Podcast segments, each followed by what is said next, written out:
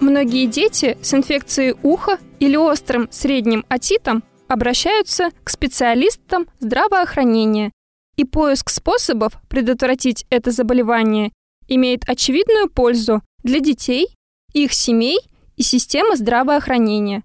Дарья Абузярова из Казанского федерального университета перевела текст подкаста на русский язык, а Камиля Басырова расскажет нам о результатах этого обзора.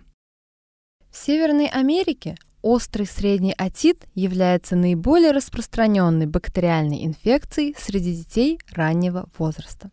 Однако существующие подходы к лечению ограничены и в основном включают применение антибиотиков и хирургические вмешательства. Все это привело к поиску эффективных профилактических мер, и одним из них оказался ксилитол.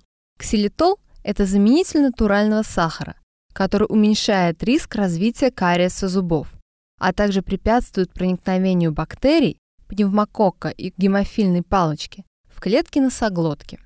Авторы обзора хотели выяснить, насколько эффективен ксилитол в профилактике острого среднего отита.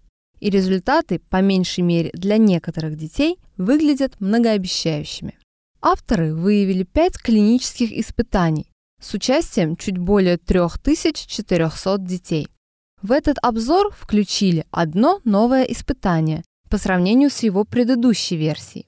Но после тщательного его рассмотрения Авторы обзора решили не добавлять результаты этого испытания к заключительному мета-анализу из-за большого числа различий между ним и другими исследованиями. Оставшиеся четыре исследования были приемлемого качества. В них вошли три рандомизированных испытания с участием 1826 здоровых финских детей, посещающих детский сад или ясли.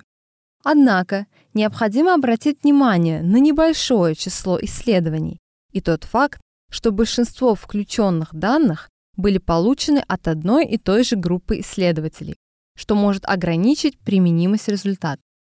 Таким образом, авторы обзора обнаружили, что жевательная резинка, леденцы и сироп с ксилитолом могут уменьшить частоту острого среднего отита с 30 до 22% у здоровых детей без острой инфекции верхних дыхательных путей.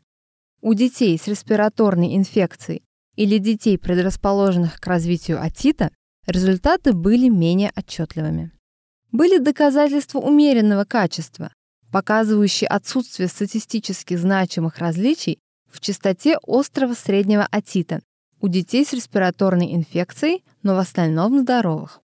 Схожие результаты были показаны у детей, предрасположенных к развитию отита, но они были основаны на доказательствах низкого качества.